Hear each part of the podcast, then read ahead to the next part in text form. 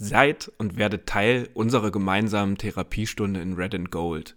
Wir haben noch einmal über das NFC Championship Game, die Erlebnisse vor Ort, aber auch über den Ausblick für die kommenden Wochen für euch gesprochen. Wir wünschen viel Spaß beim Hören dieser Ausgabe. Herzlich willkommen zu einer neuen Episode des Niner Empire Germany Outside Zone Talks, deinem deutschsprachigen 49ers Podcast. Viel Spaß beim Hören und Go Niners!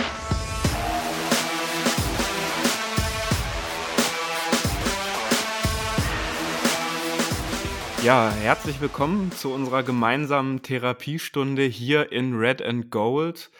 Die Saison endete für uns alle irgendwie komplett anders, als wir das erwartet haben. Und wir wollten jetzt auch die Erkenntnisse aus dieser Woche rund um die Verletzungen und die Trainerwechsel so ein bisschen abwarten, damit wir euch eine wirklich runde Ausgabe, wie ihr das gewohnt seid, auch liefern können. Deswegen entschuldigen wir uns an dieser Stelle, dass wir jetzt ein paar Tage gebraucht haben, aber wir wollten das auch erstmal ein bisschen einordnen und vor allen Dingen auch verarbeiten, so wie ihr das alle, die diesen Podcast hören, gemacht habt. Und ich habe mir heute wieder zwei zwei Leute mit dazu eingeladen. Das ist zum einen der Lukas. Servus. Und der Ronny. Einen schönen guten Tag. Und ähm, hätte ich euch beiden vor einer Woche gesagt, äh, dass Jalen Hurts am Ende des Spiels bei 15 von 25 und 0 Touchdowns bei 121 Yards landen wird, hättet ihr gedacht, dass wir dieses Spiel verlieren? Niemals. Never. Ja, und äh, das äh, fasst vielleicht so ein bisschen die Stimmung, die immer noch bei uns in der 49ers Fanbase gerade vorherrscht und sehr wahrscheinlich auch im Team, sehr gut zusammen. Es ist einfach alles schief gelaufen, was hätte schief laufen können. Mit 7 zu 31 haben wir das Spiel bei den Philadelphia Eagles verloren und mit dem Wissen von heute, mit dem Wissen auch äh, wenige äh, Stunden nach dem Spiel, stand irgendwie dann doch relativ früh fest mit der Verletzung im ersten Drive, im sechsten Play, ähm, mit der Verletzung von Brock Purdy, dass da das Spiel eigentlich schon gelaufen war. Und ähm, die Frage jetzt in eure Richtung erstmal, konntet ihr es jetzt ein bisschen in den letzten viereinhalb Tagen verarbeiten und äh, konnte man das überhaupt äh, vielleicht in die Richtung? Ich finde das Gefühl im Gegensatz zu den letzten Jahren nach dem Super Bowl oder nach dem letzten Jahr ist ein komplett anderes weil man sich im Endeffekt schon das ganze Spiel darauf einstellen konnte, dass es, dass die Chance nicht groß ist, dass wir hier weitergehen. Und deswegen mir persönlich, ich habe es in der Gruppe, geht es den, anderen, geht's den Leuten anders. Ich persönlich habe das Spiel gut verarbeiten können. Ich habe schon am Montag mich ein bisschen mit der Offseason beschäftigt, mit dem Salary Cap und so weiter. Aber trotzdem, natürlich tut's weh. Jetzt auch in den nächsten Tagen denkt man immer wieder dran. Scheiße, jetzt muss ich mir den Super Bowl anschauen. Für mich ist es Not gegen Elend ich hasse beide Teams, muss ich ganz ehrlich sagen, obwohl ich, man kann nichts gegen die Eagles sagen. Die Eagles können nichts für die Verletzungen dafür, das muss man auch klar mal sagen. Und ja, natürlich eine beschissene Situation. Wir hatten eine wirklich große Chance, was zu reißen. Und wie oft kommt man ins NFC Championship Game? Viele Fans erleben es in ihrer Lebenszeit nicht mal, dass ihr Team in ein NFC Championship Game kommt. Wenn ich jetzt an Lions-Fans denke, junge Cowboys-Fans. Deswegen müssen wir das auch mal wertschätzen. Und man muss auch sagen, das war eine Riesenmöglichkeit. Wir hatten ein unglaubliches Team. Kyle Shannon hat es gestern nochmal angesprochen auf der Pressekonferenz. Er hatte das Gefühl, das Team ist besonders und dass wir es gewinnen können. Und deswegen tut es jetzt nochmal ein bisschen mehr weh. Wie geht's dir, Ronny? Ja, ich kann Lukas eigentlich nur beipflichten. Ähm, es ist ein bisschen anders als letztes Jahr oder im Super Bowl-Jahr, ähm, weil man wirklich sich eigentlich schon darauf einstellen konnte. Ja, nach dem Play, wo Birdie sich verletzt hat, und Josh Johnson da aufs Feld kam, da wurden ja gleich seine Karrierestats eingeblendet und war, glaube ich, 13 Touchdowns, 16 äh, Interceptions. Und da habe ich gedacht, äh, ja, Kaya Shannon kann sicherlich eine ganze Menge, aber aus Scheiße Bonbon machen kann er sicherlich nicht. Und äh, ja, deshalb war das Spiel dann an der Stelle ähm, für mich eigentlich auch schon abgehakt. Ähm, wir haben ja dann immer noch unseren Chefoptimisten Moritz, der dann da immer wieder versucht hat, äh, und jetzt ein gutes Play und jetzt ein gutes Play, aber es war ganz einfach äh, ja an der Stelle für mich schon erledigt. Ich habe mich dann auch schon langsam damit abgefunden, dass wir ja da einen Haken dran setzen können. Und sicherlich schmerzt es jetzt immer noch, ja, auch, äh, sage ich mal, so ein bisschen ähm, die Häme von der Eagles-Fanbase da einzustecken. Ähm, man kommt ja nun leider, wenn man auf den Social-Media-Kanälen unterwegs ist, äh, kommt man ja nun nicht äh, umhin, da das ein oder andere zu lesen. Und äh, es ist so, wie es Lukas sagt, äh, sind eigentlich zwei Mannschaften, die mir nicht so sympathisch sind. Man kann sicherlich, ich habe das auch in diversen Gruppen geschrieben, den Eagles keinen Vorwurf machen äh, dafür, dass sie das Spiel so deutlich gegen uns gewonnen haben. Aber wie gesagt, wenn man so dann mitkriegt, äh, was die Eagles Fanbase da teilweise für schlechte Gewinner sind, ja, dann äh, weiß ich nur nicht, wen ich da im Super Bowl äh, eigentlich die Daumen halten soll. Wie geht's dir damit, David? Du warst ja vor Ort. Kannst du uns mal ein bisschen mitnehmen? Wie war die Reise generell? Und wie war das Gefühl nachher für dich zu sehen, wie die Eagles-Fans wirklich hier feiern und den Einzug feiern in den Super Bowl?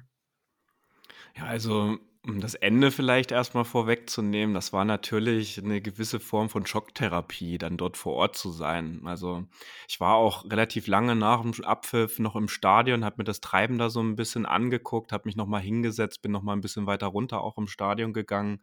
Die Zeremonie war ja auch doch sehr kurz. Na klar, ist jetzt die Saison noch nicht zu Ende, aber ich sag mal so, NFC NFC Champion ist ja jetzt schon auch eine Auszeichnung.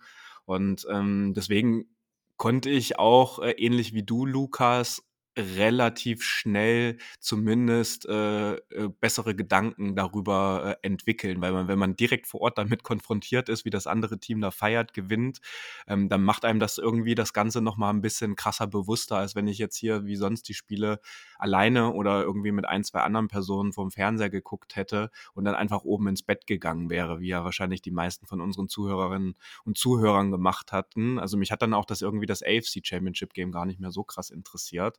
Aber ansonsten, als ich dort angekommen bin, ich war ja nur für zweieinhalb Nächte quasi dort, also wirklich fast nur für das Spiel. Also die Stadt Philadelphia fühlt schon die Eagles krass. Also selbst am Samstag, als ich angekommen bin, hatte ungelogen jede dritte Person in Downtown, und das ist ja jetzt auch keine kleine Area, irgendwas von den Eagles an an Klamotten. Das war Gesprächsthema Nummer eins. Man hat sehr viele 49ers-Fans auch dort vor Ort gesehen, die meiner, meines Erachtens nach dann aber auch gar nicht alle im Stadion waren, weil nicht alle Tickets dafür auch hatten. Ähm, die Stadt an sich sehr ehrlich und rough, muss ich sagen. Also ganz anders als Miami, Los Angeles, New York City, die anderen Metropolen in, in den USA. Also mir hat es persönlich vor Ort relativ gut gefallen, wenn man jetzt mal die Farben und das Footballteam ausblendet. Und ähm, gerade wenn man dann bei dem Museum of Art war, wo diese berühmte Treppe ist, die Rocky auch im Film hochläuft und wo ja auch die Rocky-Statue direkt daneben ist, wo es ja sehr viele Fotos im Vorfeld gab, da waren natürlich auch sehr viele 49ers-Fans aus San Francisco unterwegs, mit denen man super ins Gespräch gekommen ist, sowohl am Samstag als auch am Sonntag dann vorm Spiel. Also, obwohl ich alleine hingeflogen bin, hatte ich ungelogen eigentlich die ganze Zeit immer jemanden zum Quatschen oder zum Unterhalten aus unserer Fanbase und ähm, habe da relativ wirklich sehr, sehr viel erlebt und trotz des Spielausgangs wirklich ein einmaliges Erlebnis gehabt. Ich war ja dann noch Samstagabend äh, mit Roman und, und Carsten unterwegs, die ja dann auch am nächsten Tag für RAN das Spiel live vor Ort äh, kommentiert haben. Und ähm, mit Roman noch ein bisschen länger war äh, an dieser Stelle, falls du es hörst, Roman war ein richtig netter und cooler Abend. Wir haben uns viel über die 49ers auch in den 90ern ausgetauscht, äh, wie er das damals wahrgenommen hat, weil er ja auch in Berlin bei dem Spiel war und natürlich viel äh, einfach über Football gefachsimpelt und waren in, in einem echt guten Pub äh, dort vor Ort, wo es dann doch äh, auch vernünftiges Bier und Cider gab und nicht nur Bud Light oder Miller Light, was es dann im Stadion gab.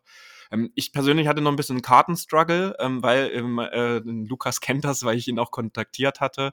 Ich hatte halt das über SeatGeek äh, mir die Karte besorgt und die App funktioniert über den deutschen Apple-Account nicht oder über die deutsche Apple-ID. Über meine amerikanische ID hat es aber auch nicht funktioniert. Und somit habe ich dann leider zwei, drei Stunden damit verbracht, eine Karte auf mein Handy zu bekommen, weil ich dann echt Schiss hatte, nicht zu diesem Spiel gehen zu können, wenn ich schon die weite Reise angetreten habe.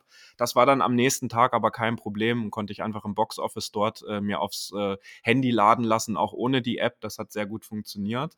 Und dort am Stadion angekommen war es schon krass. Also man ist schon auch eine harte Fanbase. Also Tailgating bin ich auch komplett einmal durchgelaufen. Ähm, die Stimmung war sehr, sehr gut bei den Eagles-Fans äh, und die waren auch sehr siegesoptimistisch schon im Vorfeld. Und dann war es natürlich mit Stadionöffnung und Gateöffnung, als ich dann wieder relativ weit unten auch äh, mich einfach reingesneakt habe, sage ich jetzt mal so, in die unteren Bereiche der Tribüne ähm, ein paar Bilder und Videos hatte ich ja auch äh, mit online gestellt. Das war schon krass, weil dann vor allen Dingen auf einmal Nick, äh, Joey Bosa neben mir stand in seiner Jacke. Da habt ihr ja wahrscheinlich auch über die Social Media Kanäle ein bisschen mitbekommen, dass er in einer 49ers Jacke mit am Start war. Der durfte sich ja auch zum Start ein bisschen was anhören von den Eagles-Fans. Aber auch Kevin Borkhardt äh, und Greg Olsen, Rob Gronkowski, die sind einfach alle an mir direkt da vorbeigelaufen und ähm, beziehungsweise waren nur so anderthalb Meter entfernt.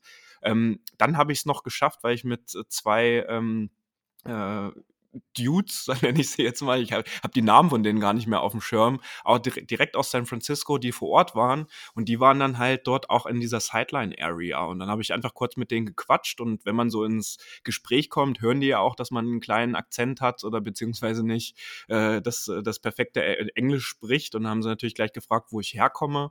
Und äh, als sie dann gehört haben, dass ich aus Deutschland extra für dieses Spiel eingereist bin, äh, haben sie mir dann direkt angeboten, ey, willst du nicht kurz mit runter an die Sideline kommen und äh, da ein bisschen näher am Spielfeld noch dran sein? Und dann äh, haben wir das gemacht, sind wir zu dritt da runtergegangen. Die Chance ist ja jetzt auch nicht so riesig. Und dann stand da die Familie von George Kittle. Äh, denen haben die das auch erzählt, dass ich aus Deutschland komme. Und dann haben wir uns da erstmal fünf Minuten halt mit der Familie da von George Kittle unterhalten. Also die Frau von ihm war mit dabei, die Eltern, die Schwester von George und äh, dann auch noch die Frau von äh, Kai Juszczyk, Christine, war mit dabei.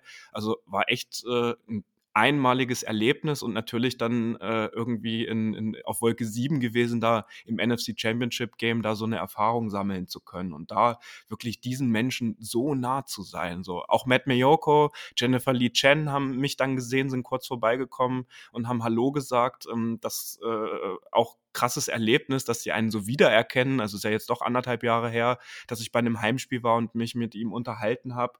Also das war, da war ich eigentlich auf Wolke 7, was jetzt äh, alles im Vorfeld des Spiels so ein bisschen äh, betrifft. So. Und dann hatte ich das Glück, auf meinem Sitzplatz direkt daneben links und rechts auch 49ers-Fans zu haben, damit ich dann nicht nur in der Eagles-Fanmeute war, als dann auch der Kickoff war, und dann haben wir, um vielleicht auch den Bogen zum Spiel so ein bisschen zu bekommen, wir haben ja dann Purdy nach der Verletzung auch immer wieder an der Sideline gesehen, weil wir auch auf der Seite der Sideline von den 49ers waren, wie er immer wieder äh, auch geworfen hat an der Sideline und sich ähm, sozusagen warm gemacht hat. Da wussten wir natürlich noch nicht, dass er nicht weiter als fünf bis zehn Yards mehr werfen kann und dass sein Ellenbogen dermaßen schmerzt, dass er das einfach nicht mehr kann.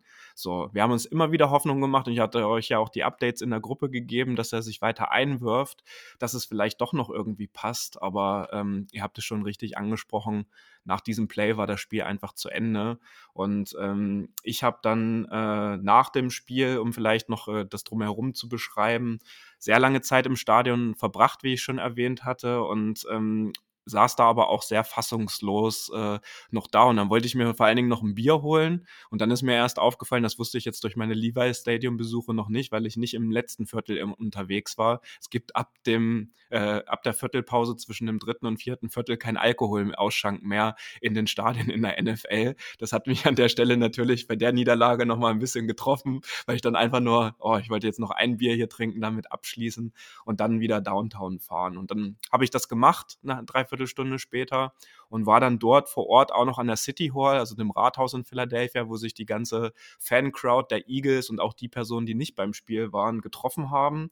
Ihr kennt die Bilder, dass sie auf Ampeln geklettert sind. Ich war auch übrigens nur zehn Meter davon entfernt, als diese Bushaltestelle da eingekracht ist. Also das haben ja auch ein paar Leute ähm, aufgenommen. Ich persönlich habe dann aber irgendwann mein Handy auch in der Tasche einfach gelassen, habe da was getrunken, habe mir noch einen Snack geholt und habe einfach diese trotzdem diese Stimmung so ein bisschen eingesogen noch und bin einfach da wahllos, muss ich ganz ehrlich sagen, noch anderthalb Stunden durch Philadelphia und rund um die Downtown Area so ein bisschen einfach rumgependelt, um äh, einfach auch noch auf andere Gedanken zu kommen. So.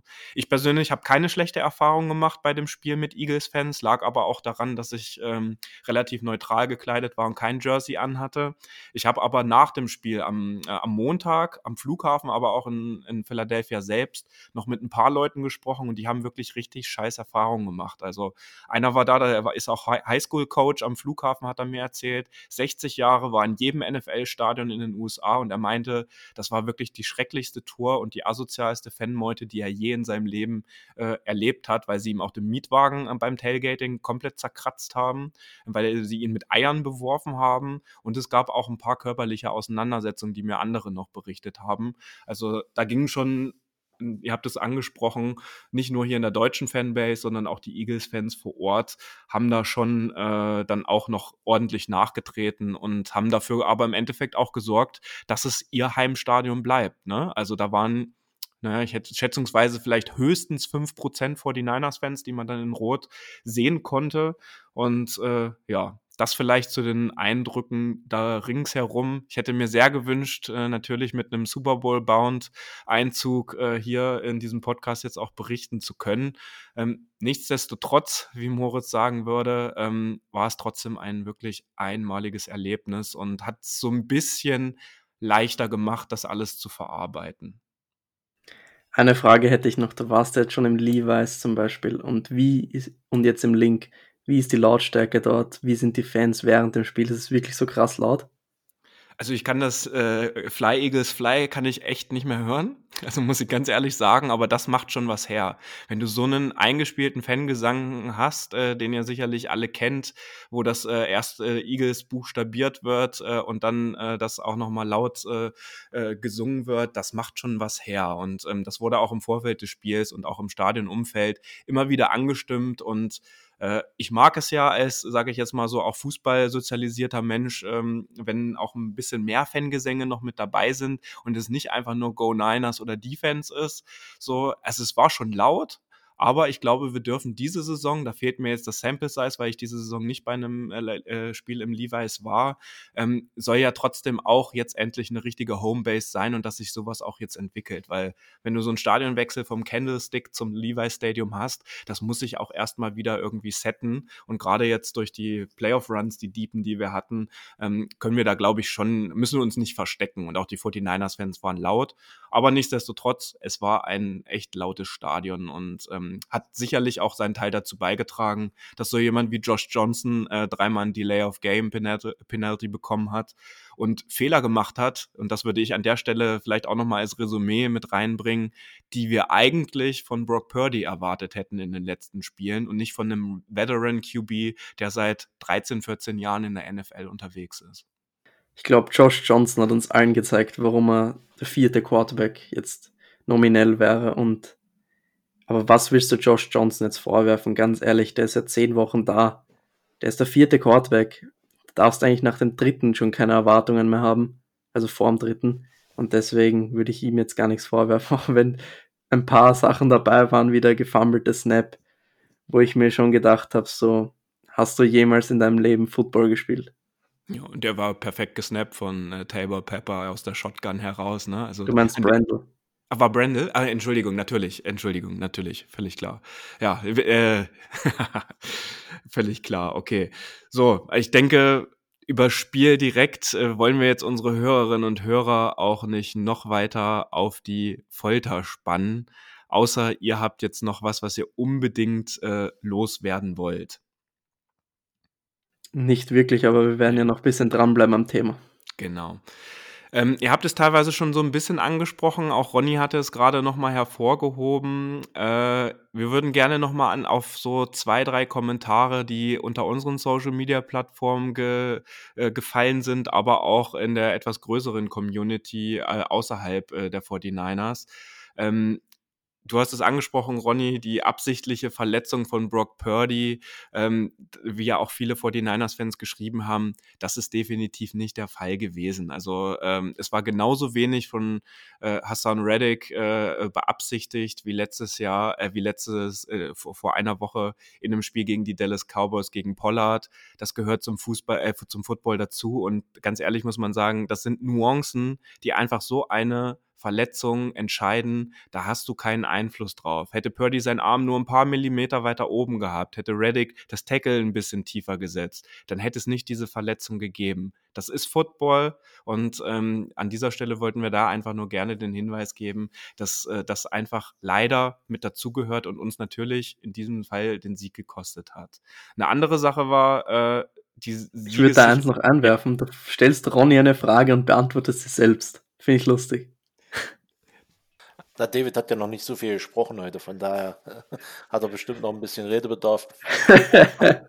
Aber du hast ja, du hast ja richtig gesagt, das war jetzt kein, kein schmutziges Play oder so, das war ja ganz einfach ein ganz normaler Pass Rush und der hat halt auch funktioniert. Ich fand halt auch, dass dieser, äh, ja, wo er den Ballreiter rausgeschlagen hat oder das sah halt alles gar nicht so schlimm aus. Ja, und von daher, wie gesagt, kann man da überhaupt keinen Vorwurf machen. Genauso wie das gesagt hast, dass man da letzte Woche bei der Verletzung von Pollard auch äh, keine Absicht unterstellen kann. Football ist nun mal ein Männersport und äh, da gehört sowas dazu. Und wie seht ihr das mit dem Kommentar, ähm, warum äh, stellt Kai Shanahan in der Offense einen Tight End äh, als Blocker gegen Hassan Reddick bei dem Spielzug, wo Purdy sich auch verletzt? Ist für mich genauso ein großer Schmarrn. Wir feiern Kai Shanahan die ganze Saison für sein Playcalling und was er da für Spielzüge kreiert und so weiter. Und dann passt es halt ein einziges Mal nicht und äh, Purdy verletzt sich bei der Situation und ihm da jetzt einen Strick draus zu drehen, finde ich, das ist einfach nur riesengroßer Schwachsinn. Vor allem, es war ja die Diskussion dann im Netz von einerseits Spielern, die gesagt haben, und das stimmt auch, du designst ja die Plays, die Play-Action-Plays genauso wie Run-Plays ausschauen. Und damit die Play-Action glaubwürdig aussieht. Und in unseren Running-Plays blocken nun mal Titans die Edge-Rusher. Und deswegen steht Tyler Croft in dem Fall gegen den Edge Rusher. Aber Hassan Reddick hat so einen riesen Weg zurückzulegen bis zum Quarterback. Normalerweise hast du in dem Fall eine clean Pocket, Steps zwei Schritte, ein Schritt nach vorne und dann ist der Weg nochmal länger für Reddick. Und Ayuk war ja schon open, also es war wirklich ganz, ganz knapp, dass sich das nicht ausgegangen ist. Und dann hätten wir ihn wieder alle gefeiert, aber grundsätzlich Tyler Croft, natürlich willst du das nicht haben, das Matchup gegen Reddick. Und ich verstehe es auch, wenn Leute sagen, ja, es sollte nicht passieren gegen den besten Pass Rusher. Aber wenn es so ist, dann kannst du generell dein ganzes Playbook umdrehen, wenn du gegen einen guten Pass Rusher spielst. Das willst du eben nicht. Und Ayuk war open, vielleicht für, sogar für einen Touchdown, wenn der Ball gut kommt. Und deswegen, ich finde, diese Diskussion ist völlig sinnlos, weil hätte es funktioniert und es hat die ganze Saison ähnlich funktioniert, dann redet kein Mensch drüber und jetzt passiert einmal was und natürlich redet jetzt gleich jeder drüber. Dann lasst uns doch vielleicht mit diesem Spiel jetzt alle zusammen in Red and Gold abschließen. Ähm, wir können es jetzt eh nicht mehr ändern. Äh, niemand auf dieser Welt kann das. Und ähm, es ist, ist, jetzt so gelaufen, wie es ist. Und nicht nur wir sind enttäuscht, sondern natürlich auch äh, die Spieler im Team vor allen Dingen und der Staff, der dahinter steht. Und äh, dieses Spiel hat ja so ein bisschen auch jetzt ähm, Auswirkungen gehabt, äh, schon in den letzten vier Tagen. Also direkt am Montag sind Dinge bekannt geworden. Lukas, du hast auch gerade angesprochen, Gestern war eine ausführliche Pressekonferenz mit äh, John Lynch und Kai Shanahan. Und eine Sache, die dabei gestern gefallen ist, ist äh, die Casa Jimmy Garoppolo. Ähm, da hieß es ziemlich deutlich, es wird kein Szenario geben, in dem er wieder bei den 49ers spielt.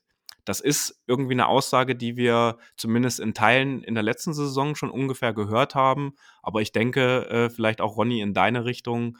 Ähm, das war es jetzt endgültig mit Jimmy Garoppolo bei den San Francisco 49ers. Ja, ich glaube schon. Ähm, zumal wir, ja, sage ich mal, mit Trey Lance und mit Brock Birdie da halt auch zwei Quarterbacks haben, äh, ja, die wahrscheinlich den Starting Quarterback Job nächstes Jahr unter sich ausmachen werden. Es wird sicherlich für den Quarterback Room noch ein Veteran dazugeholt werden. Aber ich glaube halt, äh, dass Jimmy Garoppolo halt noch äh, ja, andere Ziele hat, als eventuell Quarterback Nummer drei bei uns zu sein. Und deshalb glaube ich, äh, dass dieses Kapitel Garoppolo diesmal wirklich äh, geschlossen ist und halt äh, bei den 49ers zu den Akten gelegt wird. Vor allem musst du sagen, Jimmy G will jetzt sicher nochmal einen langfristigen Vertrag eincashen. Er ist jetzt auch nicht mehr der Jüngste, er ist über 30. So lange will er jetzt auch nicht mehr spielen, vor allem mit seinen Verletzungen. Und ich denke, er hat die Chance, bei so vielen Teams, die einen Quarterback brauchen, einen zwei-, drei Jahresvertrag über gutes Geld zu bekommen. Und bei uns würde er nicht mehr als ein Einjahresvertrag höchstens 15 Millionen bekommen. Und wir haben nicht mal so viel Cap Space, um einem Backup Quarterback so viel zu zahlen. Und das wäre auch völlig unnötig. Tja, und mit dem äh, Retirement von Tom Brady, was gestern bekannt geworden ist, ist ja nun mal auch ein Spot äh, äh, mehr in der NFL jetzt auch zu vergeben und äh, Jimmy Garoppolo wird sicherlich irgendein Team finden und äh, gerade wenn man vielleicht auch in Richtung Patriots oder Richtung die Raiders guckt, äh, zu Josh McDaniels Jets. oder so oder die Jets, genau. Ähm, gibt es ja dann gleich mehrere Landing-Spots auch für ihn, weil der Quarterback-Markt ja jetzt auch gerade jetzt nicht mehr so überflutet ist, wie es vielleicht in der letzten Offseason war. Und ähm, da wünschen wir ihm natürlich äh, alles Gute. Wir würden an der Stelle jetzt aber hier auch verzichten, nochmal äh, explizit nochmal auf ihn einzugehen. Das würden wir vielleicht uns nochmal für eine Folge auch aufbewahren, wenn es dann auch wirklich soweit ist. Fakt ist, sein Vertrag läuft jetzt in der Offseason aus und er ist ein unrestricted Free Agent, kann also machen, was er möchte und es ist jetzt nicht mehr an einen Vertrag wie in der letzten Offseason bei uns gebündelt. Tja, ein Abgang, der definitiv feststeht, ist, es hat sich die letzten Wochen sehr stark herauskristallisiert und es ist keine Überraschung gewesen. Unser Defensive Coordinator, die Miko Ryans, ähm, hat einen Vertrag unterschrieben und wird neuer Head Coach bei den Houston Texans. Das impliziert wieder durch die Minority Rule der NFL einen äh, Third Round Compensatory Pick. Den bekommen wir aber nicht jetzt im Draft 2023, sondern erst im Jahr 2025 dazu, weil wir ja dieses Jahr auch schon zwei andere Picks äh, bekommen haben auf diese Art und Weise. Und ähm, ich denke, die Miko Ryan sollten wir an der Stelle nochmal ein bisschen Tribut zollen, weil äh, ich erinnere mich noch dran, vor zwei Jahren, als Robert Saleh zu den Jets äh, als Head Coach äh, gewechselt ist, das waren ja schon ziemlich große Fußstapfen, in der äh, die Miko Ryans reintreten musste. Und da würde mich jetzt nochmal euer Feedback und eure Einschätzung zu die Miko Ryans Dasein hier bei den 49ers ähm, interessieren ich würde jetzt einfach sagen, er ist ein Players Coach, genauso wie es Robert Sala war. Alle seine Spieler haben ihn geliebt und haben wirklich auf dem Platz für ihn alles gelassen. Und das ist, finde ich, einer der wichtigsten Dinge, die es im Coaching gibt. Und er hatte wirklich gutes Personal. Ich möchte ihm jetzt auch wenig wegnehmen, aber man muss sagen, wir haben schon richtig gutes Personal mit Fred Warner, Nick Bosa und so weiter und wirklich kaum Schwäche in der Defense. Und Miko Ryans hat das Beste daraus gemacht, was man sagen muss. Auf der anderen Seite muss man auch sagen, es wird dem neuen Defensive Coordinator jetzt nicht die schwerste Aufgabe entgegengebracht, mit diesen Spielern Erfolg zu haben. Natürlich wird die Messlatte hoch liegen, aber eine Sache, die mich persönlich in den letzten zwei Jahren gestört hat, ist die Third Down Defense. Da waren wir einer der schlechtesten in der NFL. Ich glaube 23 gegen den Pass. Und das ist eine der Sachen, die ich finde, die man verbessern kann. Run-Defense war in den letzten zwei Jahren richtig gut. Die wird sicher nicht mehr auf dem Level sein, aber ich glaube, wir schauen positiv in die Zukunft, vor allem mit den Kandidaten, die du nachher noch ansprechen wirst. Und ja, wir können die Miko Ryans einfach nur alles Gute wünschen. Danke für die letzten zwei Jahre und er hat eine richtig harte Aufgabe, die Houston Texans umzudrehen. Er hat einen Sechsjahresvertrag. Er wird hoffentlich seine Zeit bekommen. Und da wünschen wir ihm einfach nur alles Gute und danke für die Zeit. Ja, Lukas, du hast fast alles gesagt.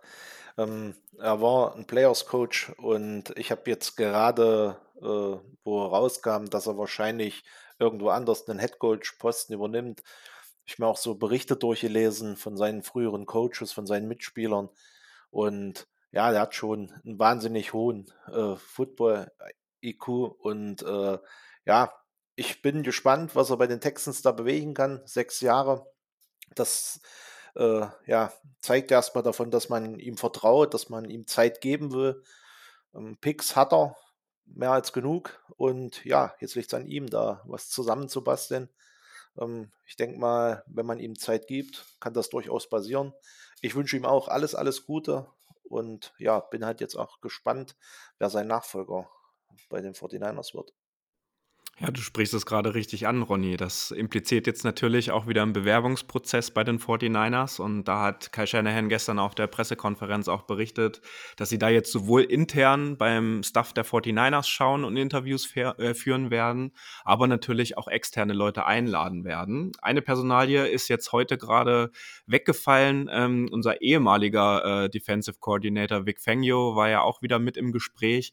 Der hat jetzt mittlerweile bei den Dolphins unterschrieben. Es Es sind aber noch äh, mit dabei jetzt äh, Steve Wilkes und jetzt muss mir Lukas noch mal kurz helfen, weil das hatte ich vorhin nicht aufgeschrieben. Noch Chris eine, Harris. Genau, äh, zu denen wir jetzt aber auch nicht so super viele Infos haben, äh, weil wir uns mit den Personen jetzt auch einfach in dieser Woche und nach diesem harten Spiel noch nicht so in der Tat damit beschäftigt haben. Wilkes war aber jetzt äh, Interimscoach bei den Panthers als letztes und ähm, da werden wir einfach sehen, was jetzt auch die nächsten Tage an Interviews äh, so bringen. Dann gab es noch ein bisschen mehr äh, äh, Interviewanfragen auch an weitere 49ers äh, im Staff.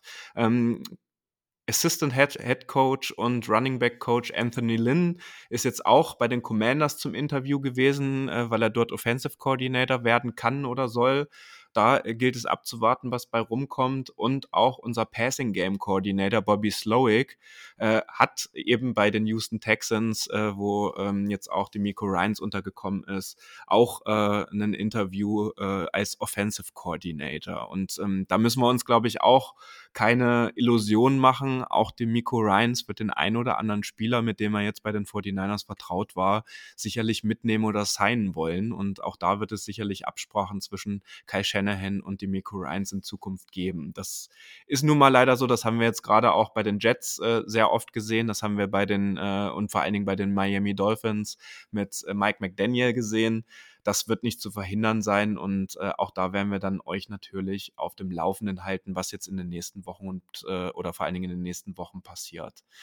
Dann lasst uns doch noch mal ganz kurz äh, auf unseren bisherigen Starting Quarterback Brock Purdy zu sprechen kommen. Ähm, wir haben jetzt auch im Social Media Bereich ein bisschen darauf verzichtet, jede Meldung und jede Meinung irgendwie zu transportieren, ähm, weil es einfach noch nicht klar ist, was mit seiner Verletzung jetzt passiert. Ähm, auf äh, Deutsch gesagt hat er ja äh, so eine ziemlich deckungsgleiche Verletzung, die man im Knie haben kann mit einem Kreuzbandriss. Nun gibt es kein Kreuzband im Ellenbogen, sondern es heißt dort einfach anders. Es ist das mediale ulnare Seitenband äh, beziehungsweise der Komplex davon auf Deutsch. Das hat uns auch noch mal jemand auf Instagram, herzlichen Dank dazu, äh, zukommen lassen, äh, der medizinisch ein bisschen bewanderter ist. Und für diese Verletzung, die eigentlich Baseballspieler, äh, die Pitcher hauptsächlich haben, ähm, gibt es zwei Möglichkeiten. Entweder sie werden komplett ersetzt und erneuert oder es wird halt äh, auf Deutsch gesagt äh, repariert oder es wird ein Heilungsprozess äh, initiiert. Das Erstere, wenn es komplett erneuert werden soll, ähm, das würde heißen, dass Brock Purdy bis zu einem Jahr ausfällt. Das ist der absolute Worst Case. Und das, was gerade noch in der Diskussion ist, und deswegen werden auch gerade noch weitere Meinungen über Brock Purdy eingeholt, ähm, das ist das sogenannte Repair äh, des ganzen äh, Komplexes, der dort äh, einfach jetzt äh, im Arsch ist. Und da hoffen wir natürlich sehr, dass es äh, ein bisschen schneller geht. Und Lukas, du hast ja noch mal rausgesucht, wie lange das dauern würde, ähm, wenn es nur in Anführungsstrichen repaired werden würde. Genau, also wenn es bei einem Repair bleibt, hat Kyle Shannon auch gesagt auf der Pressekonferenz, was ihm persönlich ganz wichtig war, die Timetable, bis er zurück ist, ist sechs Monate. Aber wenn nach sechs Monaten ist es komplett geheilt, er ist komplett fit und kann wieder spielen. Das sagt zumindest Kyle Shannon. Nach drei Monaten Pause kann er wieder beginnen zu werfen, kann er wieder beginnen, Armstärke oder beziehungsweise generell den Arm zu trainieren und so weiter. Also nach sechs Monaten laut Kyle Shannon und John Lynch sollte er wieder voll fit sein und sechs Monate ist genau Start von Training Camp. Also es müsste, würde perfekt passen, aber die Frage aller Fragen, sagen Sie die Wahrheit, beziehungsweise ist es wirklich so, hat er keinen Setback? Und das ist halt eher so, woran ich ein bisschen zweifle momentan.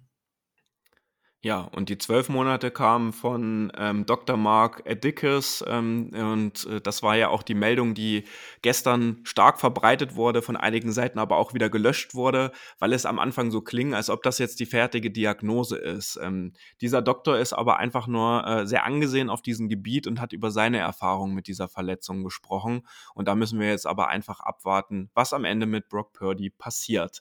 So, Vorausgesetzt, Brock Purdy ist nach diesen sechs Monaten wieder voll einsatzfähig und kann auch äh, große Teile des Off-Season-Programs und des Training Camps dann auch mitmachen. Ähm, Ronny, wen würdest du denn dann als Starting Quarterback der 49ers, wenn wir nur über Trey Lance äh, und Brock Purdy sprechen, ohne jetzt irgendeinen Veteran, der jetzt noch gesigned wird, wen würdest du da jetzt in der Situation vorne sehen, Stand heute? Ja, vorne sehen, aufgrund seiner Erfolge in dieser Saison oder jetzt gerade gegen Ende der Saison, äh, ja, wird sicherlich Brock Birdie sein. Aber ich habe das auch schon verschiedene Male angemerkt. Ähm, ich würde mir wünschen, dass Trey Lance auch noch mal seine Chance bekommt, ähm, weil ich ganz einfach sage, er hat, äh, oder wir haben ihn vor zwei Jahren ähm, da gedraftet, haben da sehr viel Kapital in der Hand genommen und er hat sich seitdem eigentlich nichts zu Schulden kommen lassen. Er hat sich leider im zweiten Spiel relativ zeitig verletzt. Das erste war ja dieses Wasserballspiel gegen die Chicago Bears, wo er sein Talent eigentlich auch nicht zeigen konnte. Und äh, ja, ich will da jetzt auch nicht hier Topfschlagen im Minenfeld und da diese Aussagen gestern von Lynch und Shanahan da äh, zitieren und da vielleicht rauslesen, äh, dass er da kritisiert wurde und äh, dass ja, das vielleicht schon mit ihm abgeschlossen wurde, so wie das heute von vielen Experten da in Amerika berichtet wurde.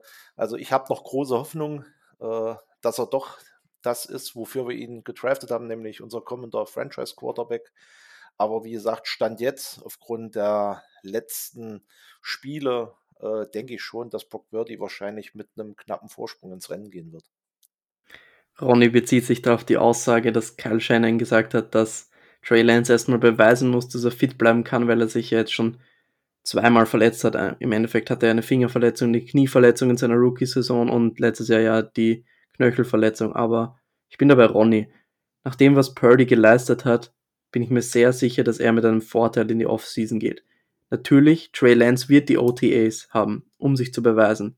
Und in dieser Zeit ist seine Zeit gekommen, wo er auch zeigen muss, dem ganzen Staff, den ganzen Spielern, dass er der neue Quarterback ist für die neue Saison. Und er muss seine Chance nützen, weil sonst glaube ich, dass Brock Purdy auch das Battle in, im Training Camp, wenn Brock Purdy wieder fit ist, ganz wichtig, wenn Brock Purdy wirklich genauso der alte Spieler ist, bin ich mir sehr, sehr sicher, dass er das Battle gewinnen wird und der Quarterback für unsere nächste Saison sein wird. Und ganz spannend wird auch, wer wird der Quarterback Nummer 3.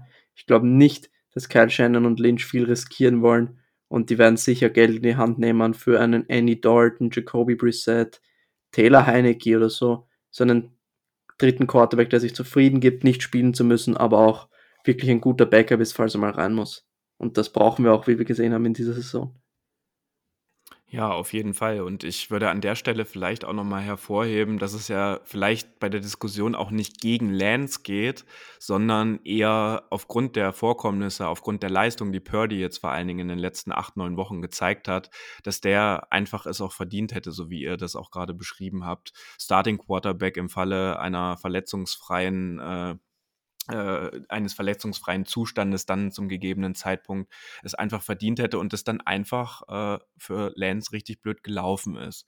Ich sage aber auch an der Stelle, ich mache mir da jetzt ehrlich gesagt gar nicht so die großen Sorgen, weil wenn Lance dann auf einmal doch Starting Quarterback werden sollte äh, äh in Week One der nächsten Saison und Purdy aber fit war, dann muss ja irgendwas passiert sein, dass Lance sich weiterentwickelt hat und dass Kai Shanahan ihm vertraut und dass er eben diesen krassen Schritt nach vorne jetzt wieder mal gemacht hat. Also ich glaube, unser Quarterback-Room kann dadurch nur profitieren. Äh, ne, ihr kennt das Wettbewerb. Äh, wird auch einfach äh, sich positiv auf viele Positionen, wenn nicht sogar auf alle, einfach auswirken. Und warum soll das nicht auch bei Trey Lance und Brock Purdy sein? So. Was mich an der Sache aber auch beruhigt ist, beides sind sehr ruhige und in sich gekehrte Typen, die einen großen Work-Ethos haben und die an sich arbeiten wollen und vor allen Dingen ähm, zumindest auch in Richtung Purdy. Der ist so krass respektiert im gesamten Lockerroom. Das hat man jetzt auch noch mal auf Fotos, auf äh, persönlichen Widmungen von Spielern äh, gesehen. Also der hat einen krassen Respekt und das wird auch ein kleiner Vorteil natürlich jetzt noch mal im Vergleich äh, oder in Bezug auf die kommende Saison sein. Aber auch da werden wir uns natürlich in der Offseason weiter Zeit nehmen ähm, und vor allen Dingen da auch noch mal ein bisschen genauer auf beide vielleicht auch eingehen und äh, wenn wir über unsere Offense dann einfach auch zu sprechen kommen. Und wer für uns in Frage kommt, Lukas hat es gerade angesprochen, irgendein Veteran QB werden die 49ers auf jeden Fall noch brauchen, aber welcher Veteran QB gibt sich dann vielleicht auch an äh, Roster Spot 3 äh, im Depth Chart ähm, auch mit zufrieden? Das gilt es natürlich dann auch noch zu klären. Ja, dann eine Personalie, über die ich gerne mit euch beiden noch sprechen wollen würde, ist äh, Trent Williams. Ich weiß nicht, ob ihr die Interviews mit ihm gesehen habt, also jetzt auch im Video. Trent Williams war ja schon mit am allermeisten irgendwie von allen Spielern geknickt. Ähm, er ist ja auch einer der Älteren äh, im Team, die unbedingt diesen Willen haben, einen Super Bowl-Titel zu holen. Jetzt war er zweimal in Folge im NFC Championship Game und ähm, hat jetzt so ein bisschen durchklingen lassen, dass es jetzt noch nicht ganz entschieden ist, ob er überhaupt weitermachen möchte. Das ist natürlich aus der Emotion heraus äh, äh, sicherlich und deswegen würde mich von euch jetzt nochmal interessieren, erwartet ihr Trent Williams zurück im nächsten Jahr und ähm, wie schätzt ihr ihn ein, was er jetzt auch noch für eine Rolle in der kommenden und vielleicht auch darüber hinaus bei den 49ers spielen kann? Ich sag's dir ganz ehrlich, ich hoffe, er kommt zurück, weil sonst haben wir ein richtiges Problem. Ist so. Right Tackle McClinchys Vertrag läuft aus. Und wenn, es, wenn wir jetzt auch noch einen Left Tackle holen müssen, dann haben wir ein richtiges Problem. Es gibt nämlich keinen guten Left Tackle am Markt im nächsten Jahr. Und wir haben jetzt auch nicht wirklich einen hohen Draft-Pick, um den zu investieren. Und was man noch dazu sagen muss, Trent Williams hat noch sehr viele Garantien in seinem Vertrag. Das heißt, wenn er retired, bleiben wir auf extrem viel Geld sitzen. Und wir machen, glaube ich, ein Plus von 5 Millionen in diesem Jahr, was gar nichts ist und bleiben auf, glaube ich, noch 20 Millionen sitzen. Ich weiß jetzt nicht seinen genauen Cap-Hit, aber wir bleiben auch in den nächsten Jahren noch auf Geld von ihm sitzen. Das heißt, wir müssen wirklich hoffen, wenn er zurücktritt, dass er seinen Vertrag umstrukturiert, so wie es zum Beispiel ein Alex Mack gemacht hat, oder dass er eben weitermacht. Und das ist meine Hoffnung und ich hoffe es wirklich sehr. Also ich bin mir relativ sicher, dass er weitermacht. Also ich meine, wir sind als Fans sehr, sehr niedergeschlagen, ja, äh, weil unser großer Traum nicht in Erfüllung gegangen ist. Ähm, was soll Trent Williams sagen? Ja, und ich möchte dann vielleicht mal so diesen Vergleich äh, zu Thomas Müller nach dem WM aus äh, ja, ziehen. Der hat dann da sich sofort von allem verabschiedet und hat gesagt, ja, was für eine geile Zeit war. Und als er dann im Nachgang gefragt wurde, äh, da hat er das schon wieder ein bisschen relativiert. Also ich glaube, das war ganz einfach ja, so aus der Enttäuschung heraus. Ich meine, klar, die Spieler werden jetzt auch erstmal in ein Loch fallen. Ja, und ich bin mir relativ sicher, dass er zurückkommt, auch gerade unter der Tatsache, äh, dass er halt, ja, wie soll ich sagen, so ein richtiges Mannschaftsschwein ist. Ja, äh, auch sehr, sehr angesehen und er wird wahrscheinlich auch wissen, was er den 49ers da für einen Klotz ans Bein binden würde, äh, wenn er retired. Und deshalb glaube ich, äh, dass er weitermachen wird wenn man sieht, wie, äh, ja, was er noch so für Leistung bringt, äh, da glaube ich auch, dass er noch die ein oder andere richtig gute Saison im Köcher hat. Und wenn man den Vergleich zu Whitworth sieht, der da letztes Jahr mit 40 Jahren noch äh, Super Bowl Champion geworden ist, da denke ich, dass Williams, ja, da wie gesagt schon noch ein paar Jahre äh, im Köcher hat und ich bin mir relativ sicher, dass er zurückkommt. Das hoffen wir alle und ich gehe persönlich aber auch davon aus, das wird sich jetzt in den nächsten Tagen und Wochen ein bisschen zetteln, auch bei ihm. Ich weiß nicht, ob ihr es mitbekommen hattet, er hatte ja auch einen relativ starken Gips äh, wieder um, hat aber es gleich auch entkräftet und gesagt, dass es nur eine, eine 48-Stunden-Verletzung, sage ich jetzt mal so, um den Fuß zu stabilisieren. Auch äh, bei ihm sieht man das ja im Verschleiß während einer Saison immer ganz schön krass, äh, wie hart dieser Sport äh, am Ende wirklich ist. In letzter Saison haben wir es ja noch krasser gesehen und wir hoffen da an der Stelle einfach, dass das äh, aus der Emotion heraus, wie, so wie Ronny das auch gerade gesagt hat, einfach nur eine nicht ganz überlegte Aussage war, beziehungsweise, dass da schnell auch wieder Motivation gefunden wird, um den großen Wurf und einen neuen Versuch in der neuen Saison auch zu starten. Ja, und Trent Williams wird sich auch denken, wir haben ein Super Bowl-Kaliber-Team, versuchen wir es doch noch ein Jahr und er hat sein ganzes Leben für sein Retirement und ich glaube, er ist einfach so passionate über diesen Sport. Und das hat auch Kyle Shannon gesagt. Er wird's, ihn würde es nicht wundern, also ihn würde es sehr wundern, wenn er retired, weil bei ihm auch immer dieses Feuer entfacht, ein paar Wochen nachdem die Season vorbei ist. Definitiv, genau, das wollte ich äh, damit auch nochmal ausdrücken. Das hat er ja dann auch nochmal so ein bisschen äh, befeuert und auch, wenn ihr nochmal die anderen 49ers Podcasts äh, so ein bisschen gehört habt, dort haben eigentlich auch alle gesagt, dass sie davon ausgehen, äh, dass Trent Williams natürlich äh, in der nächsten Saison weiter für die 49ers spielt und nicht ins Retirement gehen wird. Dann ist diese Woche relativ schnell am Montag auch bekannt geworden. Ähm, ja, übrigens, äh, ich habe natürlich auch noch Roger Goodell ungefähr anderthalb Meter links oben neben neben mir gehabt, weil der in der Loge über mir war. Der hat dann am nächsten Tag verkündet, der Salary Cap wird von 208,2 Millionen Dollar auf 224,8 Millionen Dollar angehoben.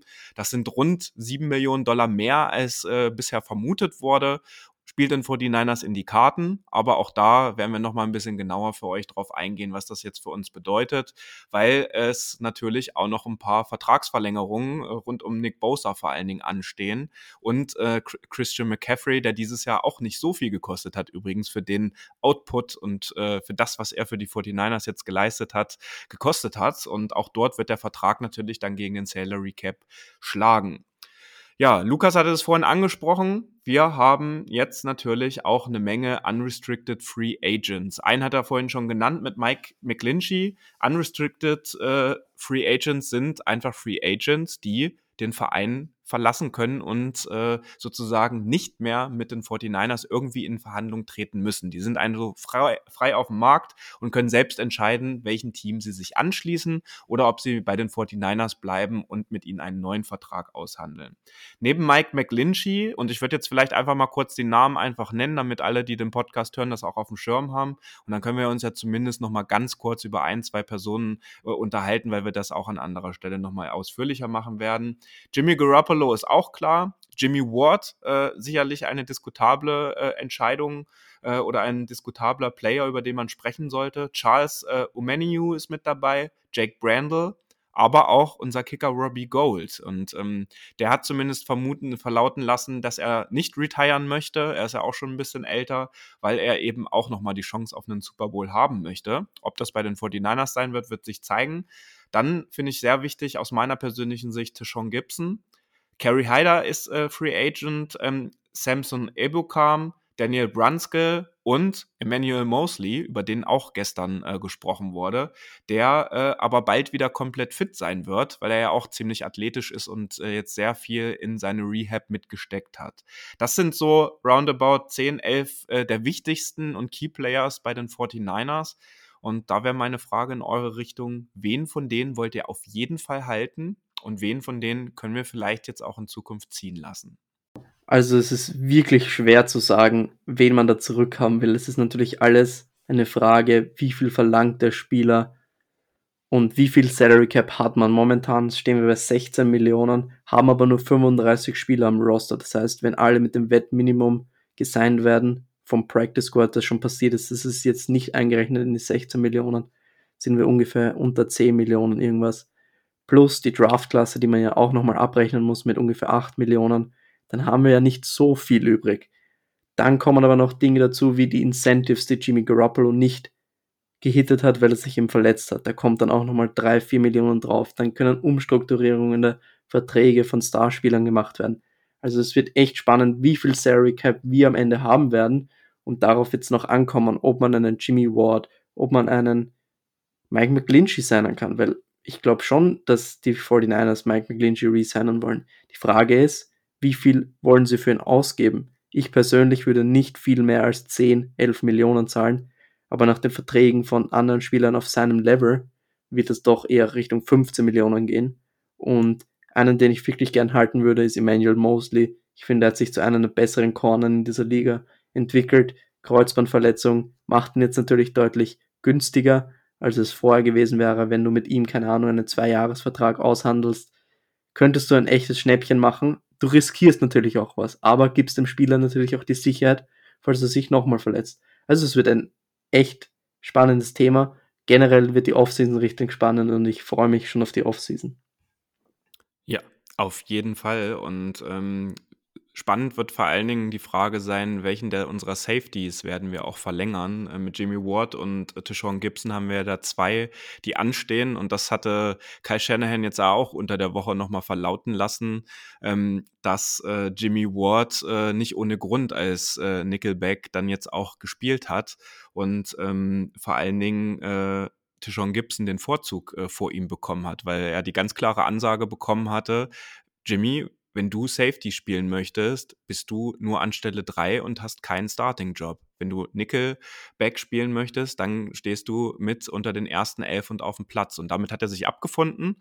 Und ich persönlich würde es aber an der Stelle auch wirklich sehr schön finden, wenn man so jemanden wie Tishon Gibson, der da war, als sich äh, Jimmy Ward das erste Mal verletzt hat und äh, abgeliefert hat, der aber auch da war, als Jimmy Ward sich dann gleich im zweiten Spiel wieder die Hand gebrochen hat, äh, als er wieder zurückgekommen ist, auch da wieder da war und sich einfach seinen Stammplatz bei den 49ers äh, auf der Position erkämpft hat. Und das würde ich sehr schön finden, weil er mit Hufanga auch ein gutes Duo abgeben. Und das würde mich persönlich eigentlich mit fast am meisten freuen äh, bei dieser Personalie. Und ähm, das äh, wären so die Haupt-Free äh, Agents, über die wir jetzt äh, auch in den kommenden Wochen so ein bisschen sprechen werden.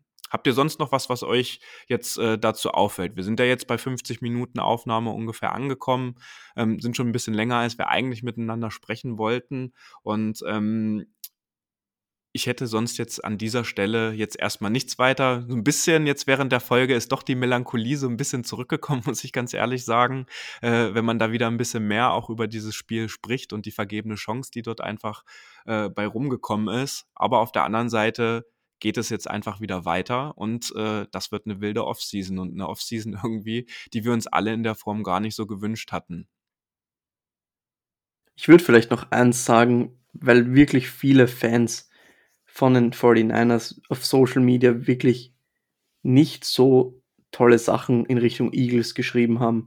Und da würde ich einfach appellieren, was können die Eagles dafür? Im Endeffekt die Schiedsrichterentscheidungen, die waren natürlich die meisten für die Eagles.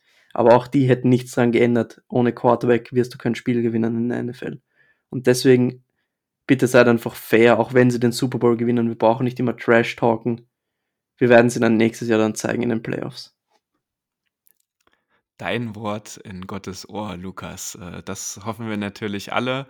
Und ähm, ich weiß nicht, Ronny, äh, kannst du jetzt äh, noch ein bisschen nach, besser nach dieser Aufgabe, nach dieser Aufnahme hier damit leben und äh, kannst du jetzt ins Wochenende, es steht ja kein Football jetzt an, also wenn man mal von den äh, Pro Bowl Games und dem Flag Football Spiel absetzt äh, oder absieht an, kannst du jetzt besser in die nächsten Tage starten?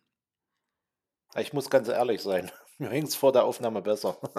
Du hast es gesagt, äh, ja, es ist jetzt alles nochmal so ein bisschen wieder hochgekommen, ja, darüber zu erzählen und ja, wie groß die Chance eigentlich war. Äh, ja, es schmerzt schon sehr und äh, dennoch muss der Blick nach vorn gehen. Du hast es vorhin nachgesagt.